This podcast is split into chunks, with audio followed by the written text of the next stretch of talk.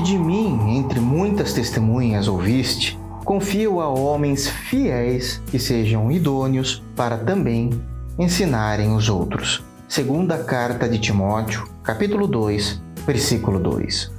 O ensino das Escrituras sempre ocupou, junto à pregação da palavra, a posição central na igreja cristã.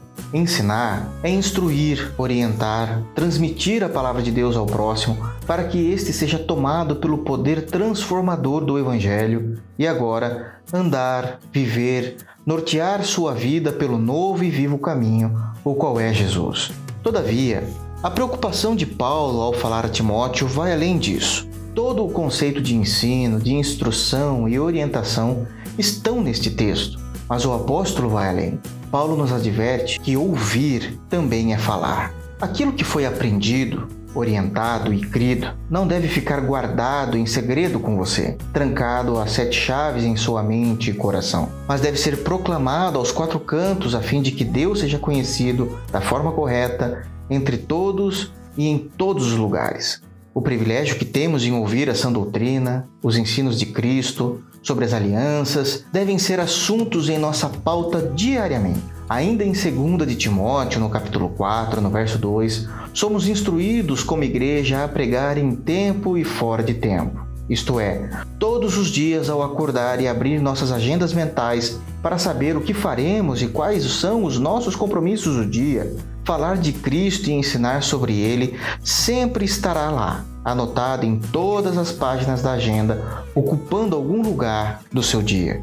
Mas não se enganem, o deleite de se falar a respeito de Cristo, o perdão dos pecados, sobre seu reino glorioso, passa necessariamente pelo impacto que tivemos com o nosso encontro com o Senhor me lembro do leproso de Lucas, capítulo 5. A partir do verso 12, começa sua narrativa de como ele quebra um protocolo de segurança saúde pública e vai até Jesus.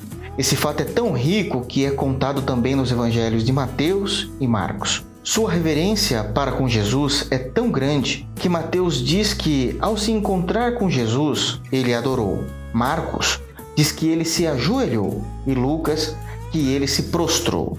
Jesus, movido de grande compaixão, não o repreende por estar ali tomado de lepra.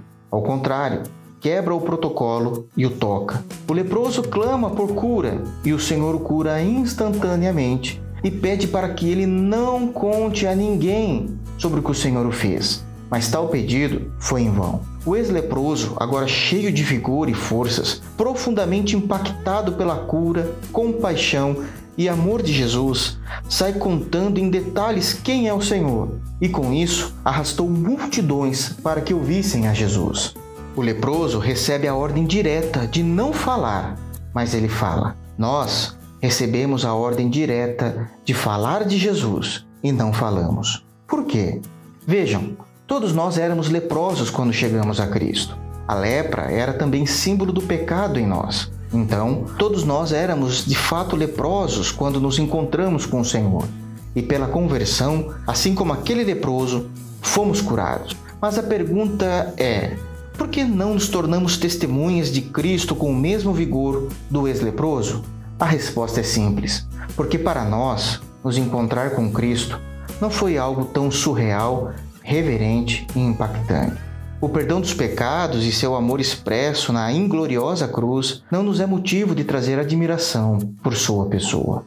É por essa causa que Paulo inicia dizendo algo importante sobre quem se preocupa em ensinar sobre Cristo e seu reino: que sejam crentes fiéis e idôneos. Caso contrário, serão pessoas sem vigor, sem o fogo do espírito, ensinando mais o caminho da perdição e da frieza espiritual, afastando mais as pessoas do reino de Jesus do que trazendo pessoas até o Senhor, como fez o ex-leproso. Em resumo, os ouvidos que ouviram são as bocas que falam e levam pessoas para mais perto do Senhor. Quero trazer uma provocação em amor para você. Quantas pessoas se tornaram mais santas, crentes buscando a piedade e mais parecidas com Jesus quando passaram a ter um relacionamento social com você. Você é como ex-leproso que, impactado pelo amor de Jesus, arrastou multidões a ele, ou o seu dito cristianismo faz o próximo olhar para a igreja com desconfiança. Espero que você esteja no grupo do ex-leproso, impactado por Cristo. O meu desejo é que, como chuviscos que regam a terra e gotas de orvalho que estão sobre as folhagens,